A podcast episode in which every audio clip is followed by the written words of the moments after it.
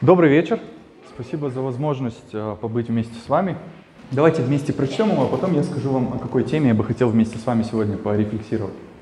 «И встал Авесолом рано утром, и остановился при дороге у ворот, и когда кто-нибудь имел тяжбу, шел к царю на суд, то Авесолом подзывал его к себе и спрашивал, «Из какого города ты?» И когда тот отвечал, «Из такого-то колена Израилева рам твой», тогда говорил ему Авесолом, «Вот дело твое доброе и справедливое, но у царя некому выслушать тебя». И говорил Авесолом, «О, если бы меня поставили судьей в этой земле! Ко мне приходил бы всякий, кто имеет споры и тяжбу, и я судил бы его по правде. И когда подходил к нему кто-нибудь поклониться ему, то он простирал руку свою, обнимал его и целовал его. Так поступал Авесолом со всяким израильтянином, приходившего на суд к царю». Это первое, первое послание царства или первая книга Самуила. У меня вопрос, а, даже для людей, которые вне контекста никогда не читали этот текст, вы не знаете, о чем идет речь. Скажите, как вы думаете, на что похоже действие, которое делал какой-то там Авесолом? Как бы вы охарактеризовали это действие? Правильно. И сегодняшняя тема, о которой я предлагаю вам поразмышлять, она называется «Манипуляция в церкви». И прежде чем начать с вами тему, я скажу, что это не про них, это про нас. Мы манипулируем абсолютно все, кто здесь сидит, меня в том же числе. И наоборот, манипулируют нами точно так же. Здесь нет ни одного человека, который бы никогда не манипулировал или никогда не манипулирует. Абсолютно все с самого нашего рождения мы начинаем манипулировать людьми, которые вокруг нас. И моей задачей сегодня является с вами показать вам то, что я думаю об этом, предложить вам для вашего размышления, надеясь на то, что это принесет вам пользу, вы обогатитесь этим и сможете это использовать. А, я покажу вам, что я думаю о манипуляции, мы дадим мы сделаем ее определение, мы посмотрим, какой бывает манипуляция. Я покажу вам ее позитивные и негативные стороны. Мы сделаем выводы, как на это реагировать, что с этим делать. И мы обязательно с вами рассмотрим самые красочные манипуляции, которые используют в церкви. И я вам скажу, что для манипуляции церкви сама церковь это прекрасное место. Уж где-где, но больше всего мы манипулируем именно в церкви, именно с друг другом. И я бы хотел с вами сегодня об этом поговорить. Итак, сначала нам нужно определение манипуляция. Самого слова манипуляции в Библии вы не найдете. Скорее всего, эквивалент, который вы сможете там найти, это лукавство. А, но мне больше нравится колдовство. Вот оно одно из определений. Это не библейское слово, но я вам скажу, что очень много в Библии есть о манипуляции. Точнее, ее конкретных действий, которые вы можете распознать и увидеть. Вы можете увидеть манипуляции как и у неправедных людей, так и у праведных людей. Итак, это французское слово, которое звучит как manipulation, а, от, латин, от латинского manipulus, пригоршни, горсть, манус, то есть рука. Действие рукой или руками при выполнении какой-либо сложной работы, сложный прием в ручной работе. В переносном смысле это а, проделка или махинация. То есть сначала что мы должны понять, что само слово манипуляция в своем корне это еще не негативное слово. Это просто определение, это медицинский термин манипулировать. Это то, что ну, медицинский или даже технический термин, который используют люди во время работы. Но то, что мы с вами чаще всего думаем и подразумеваем под манипуляцией, это как раз-таки психологическая манипуляция. Вот определение психологической манипуляции.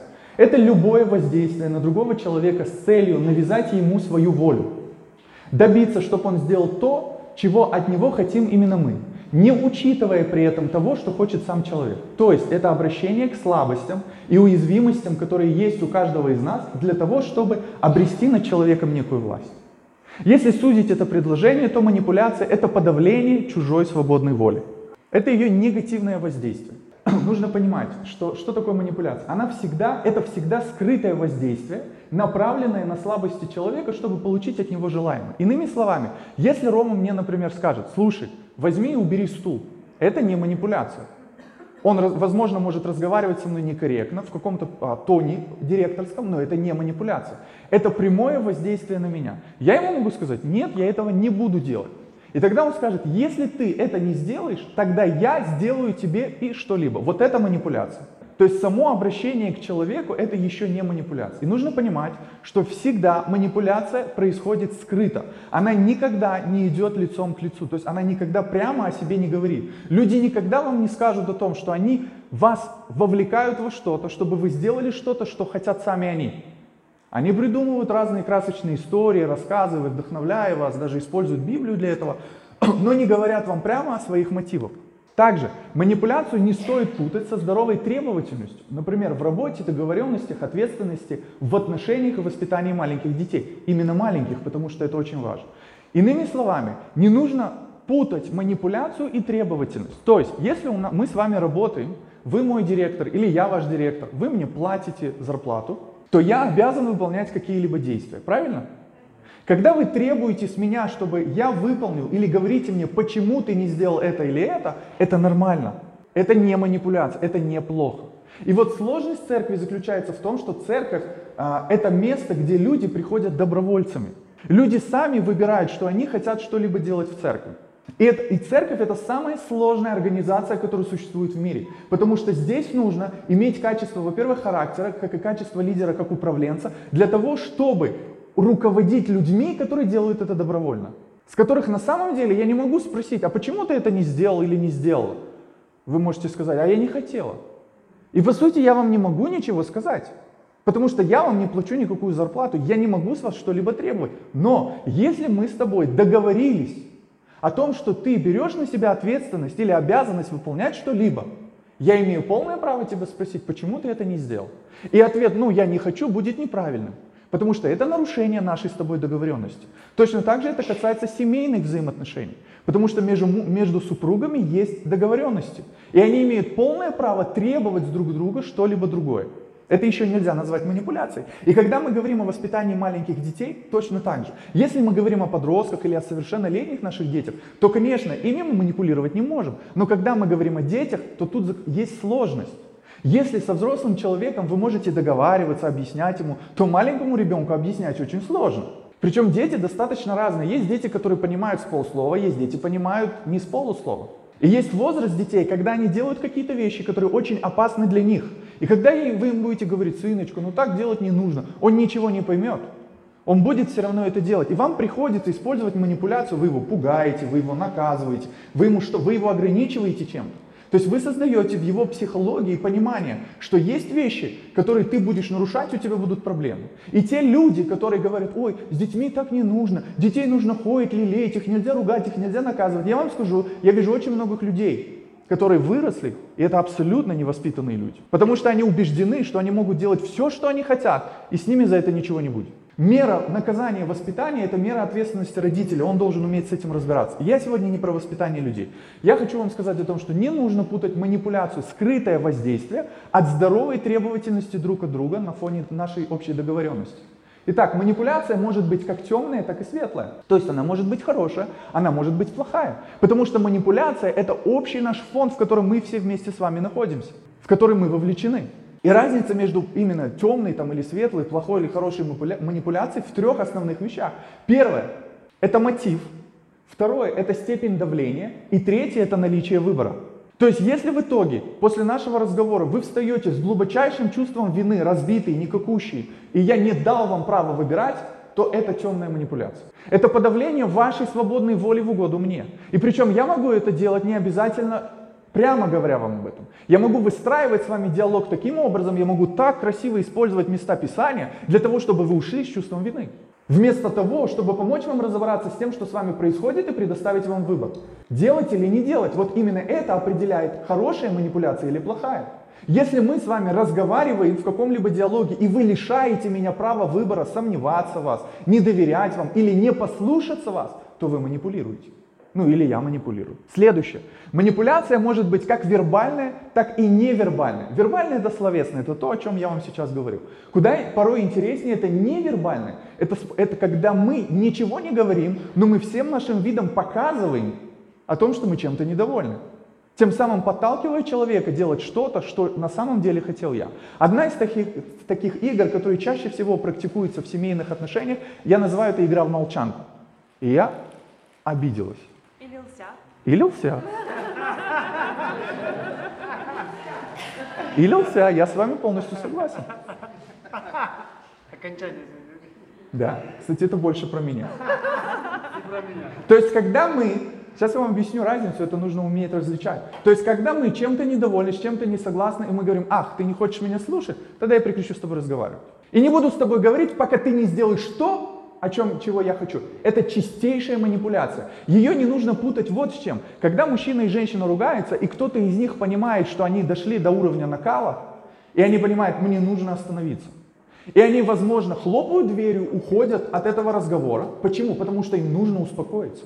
И пока они не успокоятся, они не хотят возвращаться к этому разговору, потому что они понимают, что они на пределе кипения. И вот знаете, так бывает, когда мужчина и женщина между собой ругаются, и мужчина говорит, все, стоп, остановись, я не хочу дальше сейчас разговаривать. Дай мне отдохнуть, мне нужно выйти, мне нужно погулять. Она, а она-то завелась, а она-то уже накрутила.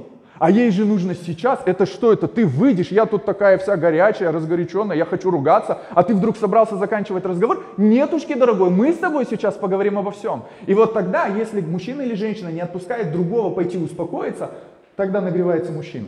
И когда нагревается мужчина, то обычно это хорошо не заканчивается.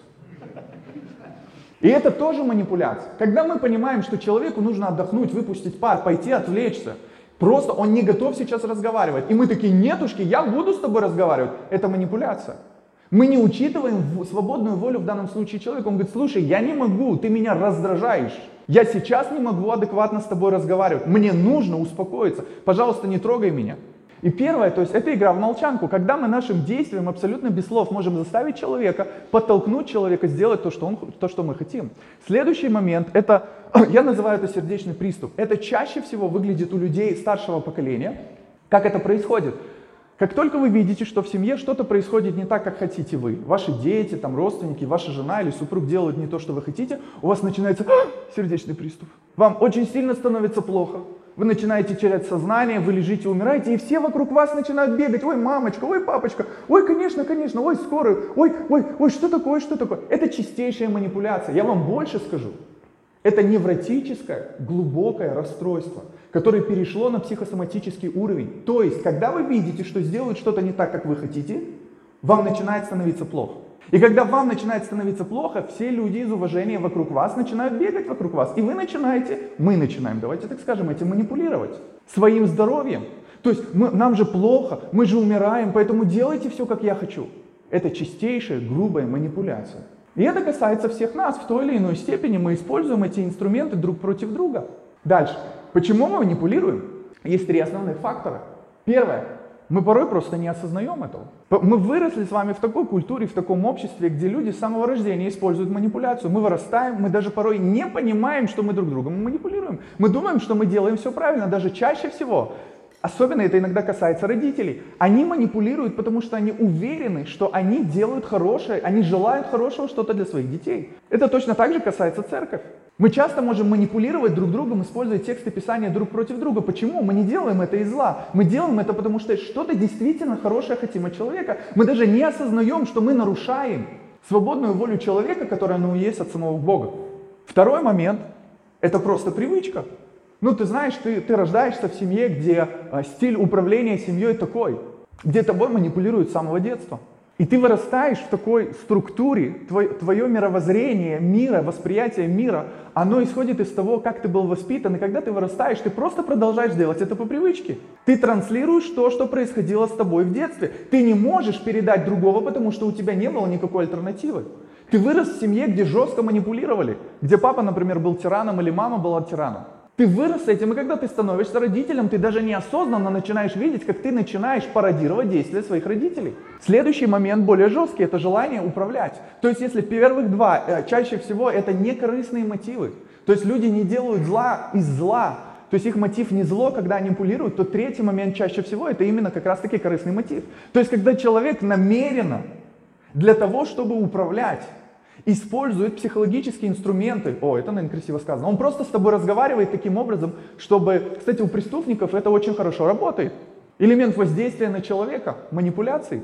Здесь тоже нужно пут... не путать такой момент. Иногда люди, есть такое понятие, как невротики. Невротики это люди, которые очень сильно за... переживают за свое здоровье. Они могут быть в целом достаточно здоровы, но им все время кажется, что у них что-то есть. И они бегают от одного врача к другому, от третьего, четвертого, к пятому, десятому. И кого бы они ни слушали, они ни с кем не соглашаются.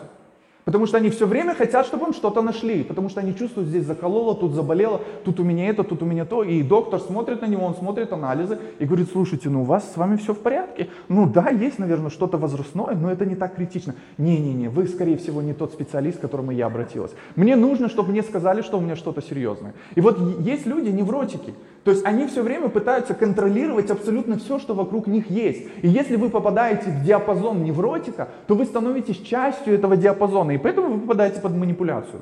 Это просто ну, нездоровое расстройство психологическое, которое есть у человека. Но есть люди, которые очень намеренно и специально ради желания власти используют манипуляцию, чтобы управлять.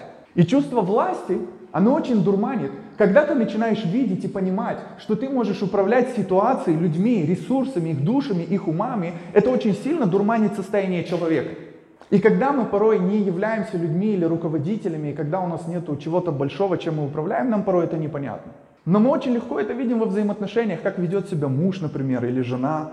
Э, это очень ярко выражено в людях, которые... Ну, знаете, как это отражается в церкви? Например, человек вне церкви, а, даже, например, не имеет никакой профессии, приходит в церковь, начинает там часть какого-то служения, начинает, так скажем, двигаться по карьерной лестнице служения, которую я вообще напрочь не воспринимаю. И вдруг однажды он становится каким-либо служителем. Его глубокое чувство неудовлетворенности начинает отражаться на том, что он реализовывается за счет церкви. И он начинает свою проблему транслировать на церковь.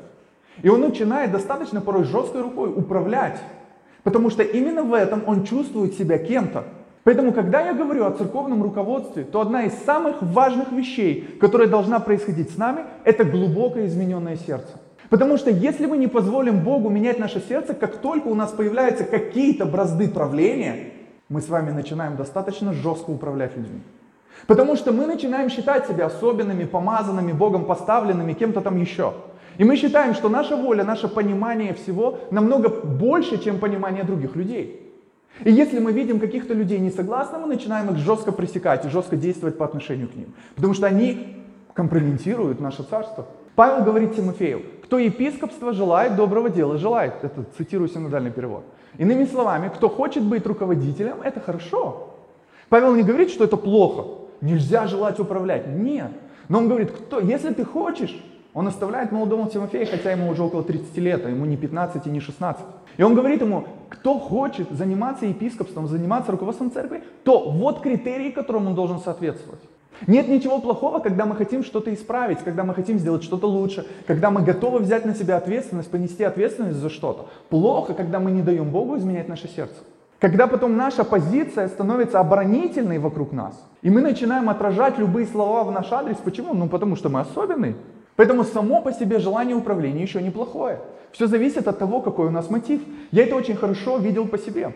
Я ни в коем случае не претендую на то, что я супер правильный, и о, я вам скажу, во мне так много всего плохого. Сколько с этим работать, мне кажется, Богу нужно дать мне жить столько, сколько жил Адам. И, возможно, на 10% я, я смогу что-то изменить в себе. Потому что слишком много плохого, что есть, над чем нужно работать. И я помню, когда я был намного помладше и смотрел на людей, которые проповедуют, я смотрел на них, и мне было очень скучно, я внутри себя говорил, Господи, что это за муть? Почему это так скучно? Мужики, но это же можно сделать намного интереснее. Слушайте, ну повысьте свой скилл.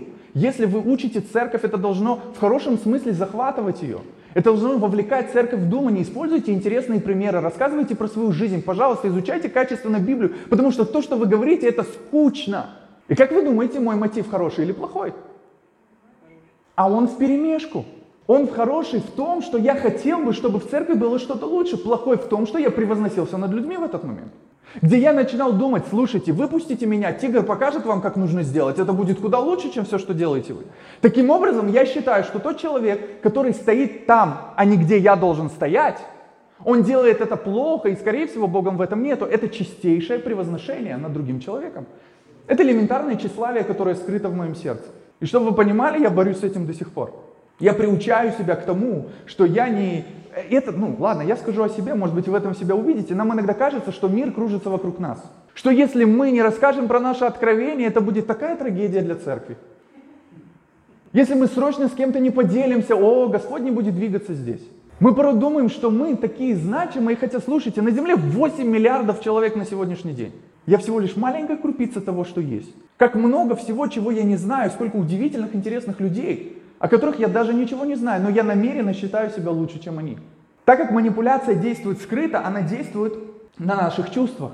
Вот некоторые из них, о которых бы я бы вам рассказал. Первое – это любовь и принятие. То есть это манипуляция любовью и принятием. Как это выглядит?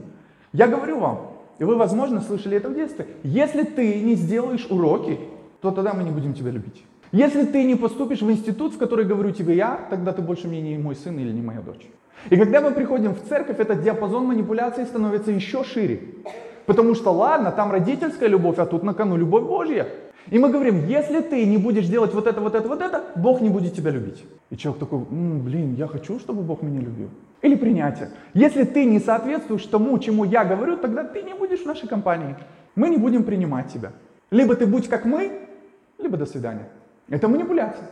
Следующее это страх и запугивание. Мы читаем библейский текст, и мы понимаем, что мы должны иметь некий страх Божий.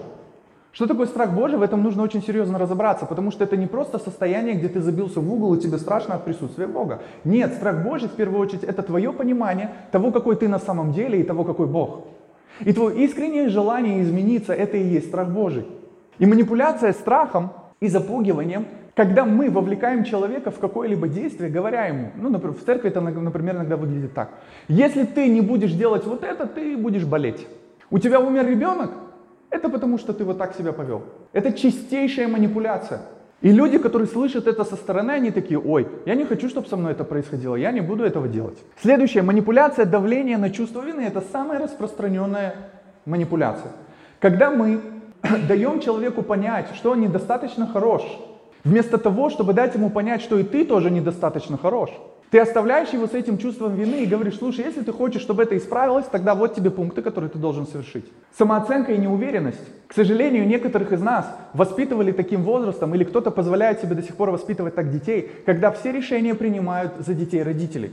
И таким образом, например, если мы возьмем типичного какого-нибудь мужчину, э, у которого была мама с тяжелой, жесткой рукой, у ней, возможно, были на это причины, потому что ее мама когда-то воспитывала ее одна, потому что э, ее дедушка ушел на фронт, не вернулся, мать была вынуждена воспитывать одна детей, и поэтому мама чуть-чуть адаптировалась и стала мужчиной. И так как было в принципе сложно жить, нужно было выживать, она справлялась как она могла, и поэтому она пыталась обезопасить детей от всякого рода проблем и сложностей, с которыми они могут столкнуться. Тем самым она запрещала ребенку думать самостоятельно, допускать ошибки, принимать решения. И вот этот мужчина вырастает, приходит в церковь, и он не знает, чем ему заниматься. И он ищет себе такого духовника или руководителя, который бы ему сказал, что ему нужно делать. И иногда так бывает в церкви, что пастор, если он сам ну, знаете, такой человек, который так, ему так хочется кем-то поуправлять, то для него это самая классная жертва. То есть ты все время приходишь к пастору, который должен все время тебе сказать, как тебе жить, что тебе делать в этой ситуации, в этой ситуации, в этой ситуации, в этой. И это до бесконечности. И эти две жертвы находят друг друга и начинают манипулировать друг другом. У меня есть друг,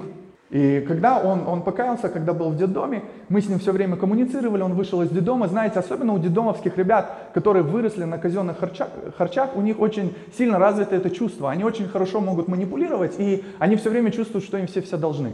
Ну, они действительно в чем-то несчастны. Но я иногда говорю, когда мне говорят, ты домашний, я говорю, если бы ты вырос в моем доме, ты бы захотел в свой тяжелый детдом. И когда он вышел с детдома, и вот он сейчас уже женат, у него скоро родится ребенок, он старается. Э, и, и вот у нас было с ним пару таких моментов, я могу себе позволить порой грубо выражаться, не матершина, я не матерюсь вообще, я просто достаточно жестко по-мужски говорить с мужиками.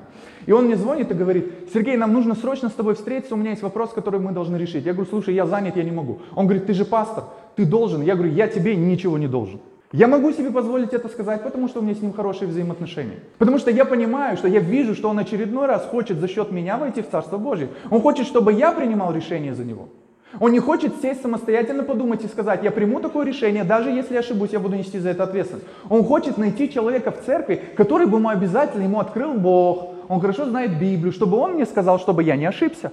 Потому что когда я ошибусь, как вы, как вы думаете, кому у меня будет претензия? Конечно. И поэтому, когда люди приходят с заниженной самооценкой, они приходят с чувством неуверенности, вместо того, чтобы в церкви мужики поднимали их и говорили, слушай, давай, я буду рядом с тобой, но решение принимать тебе. Да, я помогу тебе, но я не буду думать за тебя. Потому что наша задача научить людей думать а не просто научиться, знаете, вот это чувство, но это больше, наверное, материнское такое, когда мы хотим, чтобы с людьми все было хорошо, чтобы они не допустили никаких ошибок, чтобы они не допустили ошибки, которые допустили мы. Мы начинаем их очень, их очень жестко ограничивать, тем самым мы запрещаем им буквально расти. И потом это вырастают, знаете, такие, вы видели когда-нибудь идет женщина, Рядом с ней идет двухметровый мужик, она держит его за ручку, у него осу, осулившееся вот такое состояние, вот он идет вместе за мамочкой. Это не всегда нездоровые мужики, это элемент воспитания. И вот пока мамочка жива, он ничего не может делать. А когда мамочка умрет, он останется в таком же состоянии, потому что его так и не научили принимать решения за свою жизнь. За него всегда принимала решение мама. И тут мама просто заменяется пастором церкви. И эти постоянные звонки, пастор у меня это, пастор у меня то, пастор, что мне делать, пастор мне вот тогда. Есть адекватная, нормальная коммуникация. Это нормально, когда вы можете прийти к пастору, посидеть с ним, пообщаться, посоветоваться, спросить его мнение. Не того, как вам нужно поступить, а просто сказать, слушай, а что ты думаешь по этому поводу? Посидеть это, покайтарить, поразмышлять над этим и, прийти, и принять самостоятельное решение. Поэтому это частая платформа для манипуляций. Следующее это гордость и тщеславие. Это знаете, когда? А, вы подходите к человеку, там, он какой-то там в ваших глазах особенный, и вы такие, о, мы без тебя в этой церкви ничего не сможем, как классно, что ты есть, у тебя такие классные проповеди, блин, слава Богу за тебя, ты такой там помазан, у меня всегда вопрос, чем он помазанный, но это ладно, это другая шутка. И я, мы без тебя не справимся. И мы подставляем подножку человеку, мы начинаем играть на его чувстве, и он начинает раздуваться. И с каждым днем он все шире и шире, и он такой важный, у него ответы на все вопросы, он на все знает. И, его, и это чистейшая манипуляция. Или мы говорим, нам нужно сделать вот это, вот это, вот это, но, знаете, это для особенно зрело духовных людей. И ты такой сидишь, эй, ничего себе, эй, я, ты хочешь сказать, я, я не я духовно зрелый, я сделал. Это чистейшая манипуляция. Когда мы давим на людей, на, муж, их, на их мужское достоинство, тем самым говоря, слушай, у тебя это не получится, и ты такой, у меня получится. Вместо, ну понимаете, это не договоренность. Су, отсутствие манипуляции – это договоренность. Это не подавление воли, когда вы можете сесть друг с другом и открыто с друг другом поговорить. И сказать, слушай, я бы хотел, чтобы ты сделал вот это, вот это, вот это. Чего хочешь ты? И он может сказать, а я не хочу. И мы ничего больше не применяем. Мы можем уговаривать, умолять, просить, упрашивать, но не командовать. Мы не имеем права заставлять другого человека делать то, что хочу я. Чтобы он действовал только в моих интересах. И я вам скажу, что, к сожалению, церковь на протяжении истории в 2000 лет постоянно погрязала в вопросе манипуляции. Следующее это жалость. О, это чаще всего вы тоже. Брат, ты понимаешь, у меня такая тяжелая ситуация, там, ну вот у меня это, это. И мы такие сидим, и ну нам жалко. Вы знаете, что жалость – это далеко не христианская добродетель. Эмпатия, сострадание – это христианская добродетель. А вот жалость, она всегда сверху вниз. Я выше, чем вы. Мне жалко вас, потому что вы недостаточно хороши, как хорош я. Вот это жалость. Сострадание – это встать с человеком на один уровень и сказать, слушай, я понимаю, что тебе плохо. Давай-ка мы попробуем с тобой сделаем вот это, вот это и вот это. Это нечто другое. Чувство жалости, оно также подпитывает наше чувство гордости. Мы же сегодня с чем-то справляемся, этот человек с чем-то не справляется. Этот человек не грешит так ярко, как грешишь ты, и твои-то грешки просто никто не видит, а его увидели. И поэтому ты чувствуешь себя более особенным на фоне этого человека. И это, и, это, и это манипуляции с двух сторон. Это люди с двух сторон могут друг друга манипулировать этими вещами. Или, например, человек приходит и говорит, у меня нету денег, я так сильно хочу кушать, пожалуйста, дайте мне денег. И ты ему говоришь, а, слушай, у меня, короче, двор есть, давай ты подметешь его, с меня обед. И он говорит, э, в смысле? Ты церковь, ты бесплатно должен для меня делать? Ты что хочешь, чтобы я на тебя работал, что ли? Слушай, ты хочешь кушать? Да, я дам тебе возможность сегодня заработать на обед. Нет, неправильно. Почему? Вот это и есть манипуляция. Если ты хочешь кушать, я могу дать тебе покушать, мне не жалко. Но если я понимаю, что ты не хочешь работать, ты не хочешь трудиться, то Павел сказал, кто не работает, пусть не ест. И он сказал это не просто так, потому что в церкви появились много людей, которые очень много философствуют. Кстати, философия это неплохо. Они очень много разговаривают, у них такие помпезные речи, у них такое откровение, пока работать не надо. А как только нужно работать, так все заняты, все молятся, Библию читают. Все духовные, у всех откровения. Кто-то в пост вошел. И поэтому жалость это тоже манипуляция, когда мы манипулируем своей тяжелой ситуацией для того, чтобы человек начал действовать в наших интересах.